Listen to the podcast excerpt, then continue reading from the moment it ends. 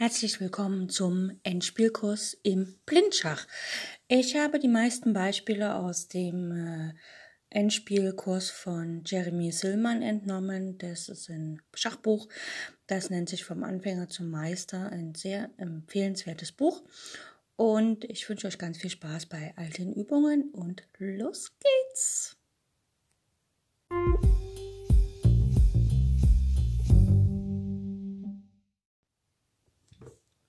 Heute gibt es zum Aufwärmen eine Stellung aus der Partie Korchnoi gegen Anatoly Karpov.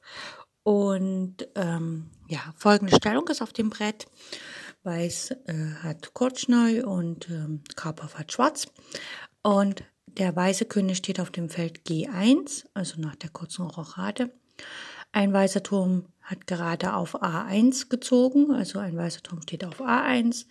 Ein weiter weiterer Turm steht auf H7 und es gibt noch drei Bauern, ein auf A4, G2 und H2.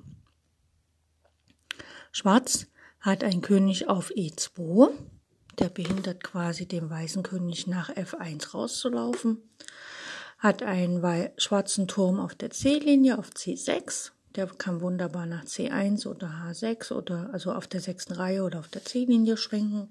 Deswegen hat wahrscheinlich Kortschneu auch Turm A1 gespielt, einfach um Turm C1 matt zu verhindern.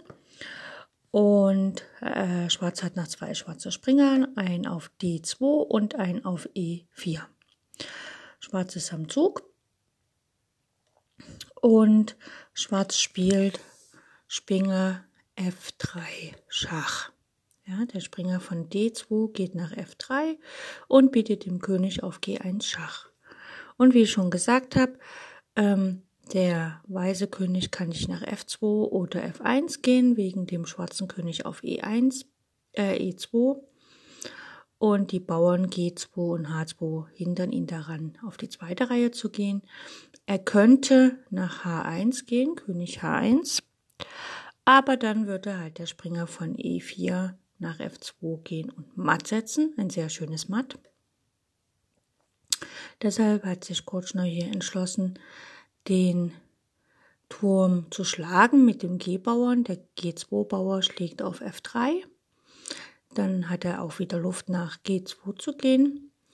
Und dann zieht aber der Turm, der schwarze, von C6 nach G6 und bietet Schach auf der G-Linie. Die ist ja jetzt offen, weil der Bauer weg ist.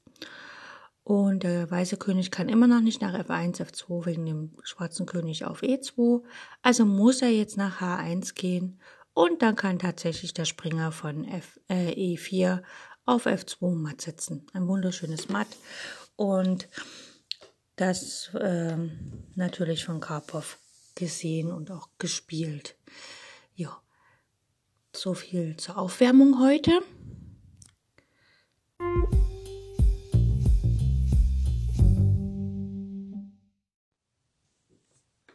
So, herzlich willkommen zu unserem Thema, was relativ lange dauert.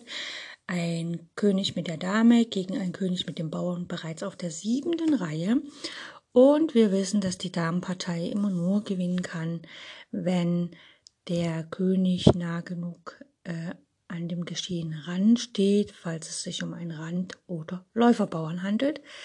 Der Springerbauer, Dame, König, Bauer, die sind leider dem ganzen Geschehen hilflos ausgeliefert, weil die Dame einfach hinter dem Bauern läuft. Dann ein Doppelangriff startet auf Bauer und König, sodass der König vor dem Bauern gehen muss. Und dann hat der König der Damenpartei genug Zeit heranzulaufen. Das ist eine ziemlich langwierige Pro Prozedur, aber funktioniert bombensicher immer. Und falls es aber ein Randbauer ist, dann muss der König im Gewinnbereich stehen und der Gewinnbereich ist quasi vom Rand aus gesehen das 5 mal 5 Quadrat, außer die Ecke, also außer die Ecke entfernt von der Brettecke, also vom Feld, wo der Bauer einziehen möchte. Also da nur vier Felder auf der Diagonalen und sonst fünf mal fünf. Gut. Wenn es ein Läuferbauer ist, dann ähm, gibt es zwei verschiedene Gewinnbereiche. Einerseits, wenn der König äh, auf der kurzen Seite steht, also praktisch ähm, auf der Linie, auf der Randlinie oder halt zwischen Randlinie und Bauer. Und oder ähm, es gibt noch den Gewinnbereich, der ist ein bisschen größer, wenn der König halt auf der langen Seite steht.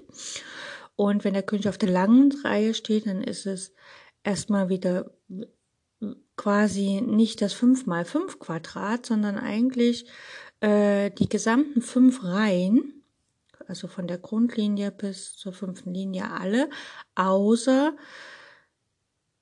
der die Rand ähm, also außer die H-Linie, also das Feld H1, H2, H3, H4, H5 gehören nicht mehr zum Gewinnbereich, sowie das Feld E5, F5 und G5, falls es sich um den Bauern auf C2 handelt, der auf C1 einziehen will. Also ähm, das ist quasi wie das Quadrat plus drei Reihen weiter, weil halt der Bauer nicht am Rand steht, sondern äh, wie das Quadrat zusätzlich zu zwei Reihen, weil der Bauer ja nicht am Rand steht, sondern halt zwei Reihen weiter links, wenn es der Bauer auf der C-Linie ist. Wenn es der Bauer auf der F-Linie ist, natürlich dann zur anderen Seite hin. Das heißt also die Felder äh, der C-Linie, vier Felder der C-Linie und vier Felder der B-Linie kommen noch zu dem Gewinnbereich dazu. Und das Quadrat hatte ja schon diese Ecke da nicht, sondern immer so einen kleinen Knick drinne. Das hat natürlich an dieser Bereich auch. Schauen wir uns eine praktische Stellung an. Wir haben den weißen König auf B5 und eine weiße Dame auf E4, einen schwarzen König auf D2 und der schwarze Bauer auf C2. Wir sehen, der schwarze König steht auf der langen Seite äh, äh des Brettes vom Bauern aus gesehen, also auf der Seite, wo quasi fünf Reihen frei sind und nicht auf der kurzen Seite. Das heißt also, der Gewinnbereich hier für Weiß ist, äh, geht quasi von, also ich bezeichne mal nur den Rand, alles was da innerhalb ist, ist natürlich dann der Gewinnbereich. Also es geht von A1 nach A5, von A5 nach D5, also nicht E5, nicht das volle Quadrat, sondern D5, dann eine kleine Kante nach unten, D4, dann rüber bis zur G-Linie nach G4 und von G4 nach G1 und dann natürlich nach A1 und alle diese Felder, die in, innerhalb diesen, dieser Felder liegen und auch die Felder selbst, die Randfelder selbst, gehören zum Gewinnbereich, wo der weiße König stehen muss, um gegen diesen Bauern zu gewinnen. Das hat folgenden Grund. Der weiße König muss in der Lage sein, innerhalb von zwei Zügen das Feld B3 zu erreichen. Und wenn wir mal gucken von B3 aus, wenn der weiße König zwei Felder geht, dann geht er von B3 zum Beispiel mal nach A2, A4, äh, A4, A5 oder B4, B5 oder C4, C5 oder C4, C5 oder äh, C4, D4. Ne? Und aber nach E4 kommt er nicht in zwei Zügen, aber äh, von E4 kann er in zwei Zügen das Feld, also ähm, das Feld D2 kontrollieren. Ne? Also erreicht er das Feld D2 oder er kann es halt kontrollieren. Äh, erreicht er das Feld D, äh, ne, nicht, es geht nicht um D2, es geht um E2. Ne? Da kann er das Feld kontrollieren. Also er kommt in zwei Zügen nach E2. Also es geht um das Feld B3 und D2. Da muss der König der weiße König innerhalb von zwei Zügen hingelangen. Gut. Ähm, der Gewinnstrategie ist in diesem Fall, weil der König auf B4 steht, der muss er innerhalb von zwei Zügen nach B, äh, weil er auf B5 steht, muss er innerhalb von zwei Zügen nach B3 gelangen und die Dame muss in diesem Fall natürlich wieder auf der zweiten Reihe stehen. Äh, optimal wäre es natürlich, wenn die Dame das Feld C1 erreichen würde, aber das erlaubt uns ja Schwarz leider nicht, weil dann ist die Partie auf jeden Fall gewonnen. Aber das, wie gesagt, Schwarz verhindert das und ähm, ja, der Grund, warum der Gewinnbereich größer ist, als wenn es um einen Randbauern geht oder als wenn der König innerhalb also auf der kurzen Seite steht, weil der schwarze König braucht jetzt hier zwei Züge, um auf die kurze Seite zu kommen. Das heißt also, wir, der erste Schritt unserer Gewinnstrategie für Weiß ist, dass wir die Dame hinter den Bauern bekommen und dann mit einem Doppelangriff ähm, auf Bauer und König natürlich versuchen, dass der König einmal vor dem Bauern gehen muss. Und das erreichen wir auch. Und wenn das erreicht ist, dann haben wir Zeit, unseren eigenen König heranzuführen. Äh, und wie gesagt, wir streben ja mit dem König das Feld B3 an. Das heißt also, der erste Schritt mit dem König wird der Zug B4 sein. König B4. Gut, machen wir es ganz praktisch. Wir haben jetzt hier die Stellung. König B5, Dame E4 und von Schwarz König D2 und Bauer C2. Und der erste Schritt ist halt einfach mal ein Schach. Wir wollen ja äh, mit der Dame hinter dem Bauern kommen und dann den Doppelangriff machen, so dass wir dann mit dem König einen Schritt ranlaufen können. Also Dame D4 Schach. Gut. Ähm, Schwarz versucht natürlich alles zu verhindern und er macht, spielt erstmal König E2. Und dann kommt der Klassiker, die Dame geht, geht direkt hinter dem Bauern, also Dame C3. Gut. Der König muss den Bauern decken, sonst hat er gleich verloren, also König D1.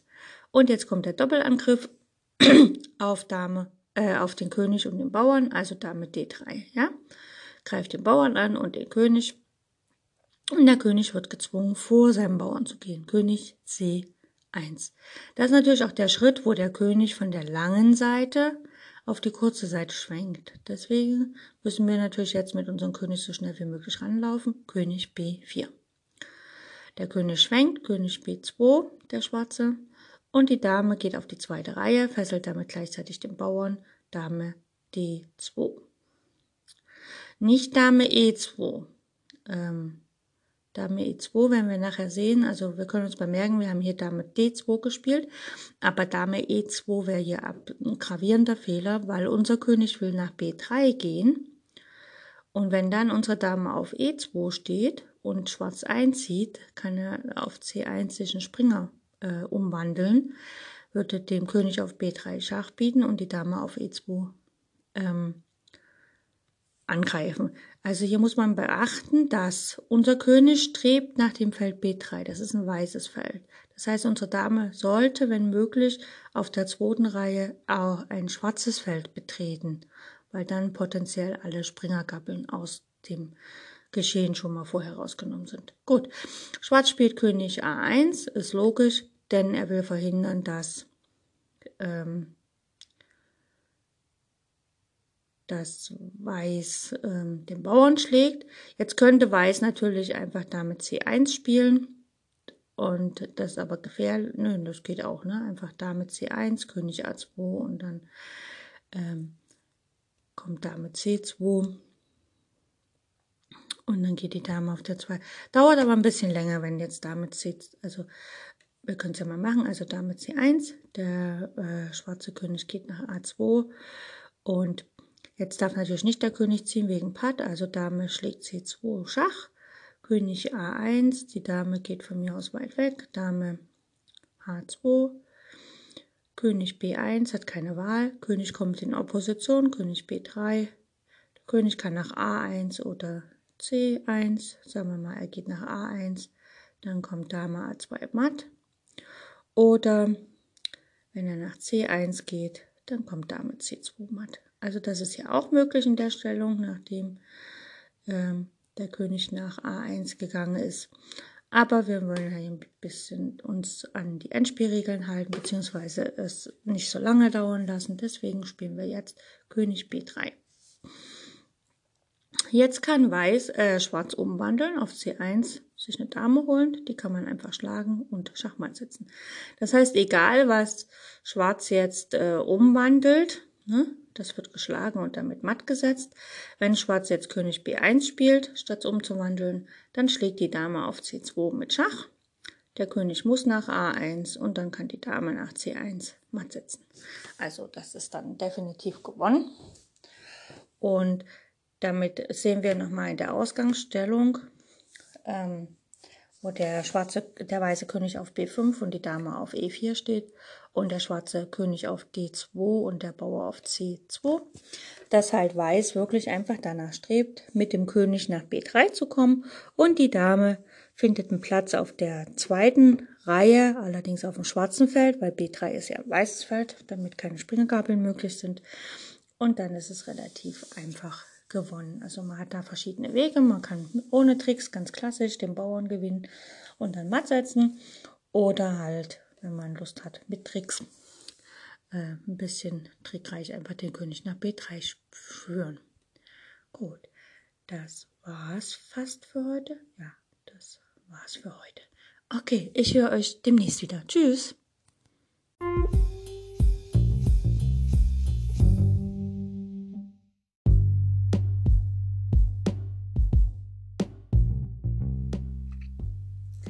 In jüngster Zeit ist die Bedeutung des Endspiels stark gewachsen. Das Reglement von Turnieren hat sich wesentlich verändert. Partien werden heute kaum noch vertagt. Die häusliche Analyse fällt weg. Man muss seine Entscheidung am Schachbrett treffen. Ohne ausgezeichnete Kenntnisse und ohne das Verständnis der Endspielgesetze ist es schwer, diese Aufgabe zu bewältigen. Fehler im Endspiel sind die letzten in einer Partie. Man kann sie nicht mehr korrigieren. In meinem Endspielkurs behandle ich die Theorie, die Analyse und die Technik des Endspiels, also alles, was ein Schachspieler über dieses Partiestadium wissen muss. Ich weiß selbst, dass ich nicht vollkommen bin und dass einige meiner Analysen und Vorstellungen nicht zu 100% stimmen werden. Deswegen bitte ich euch, liebe Zuhörer, seid wachsam und lernt selbst zu denken. Selbst wenn ich euch etwas vorgebe, muss es nicht stimmen, sondern setzt euch hin und prüft das genau, was ich sage. Wenn es falsch ist, dann seid stolz darauf, dass ihr einen Fehler gefunden habt. Ihr könnt mir über alle Kanäle schreiben und ich bin offen für Kritik.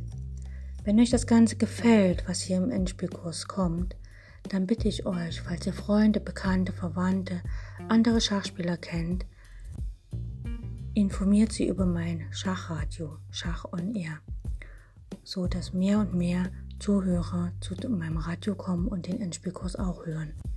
Ich freue mich auf die nächste Sendung.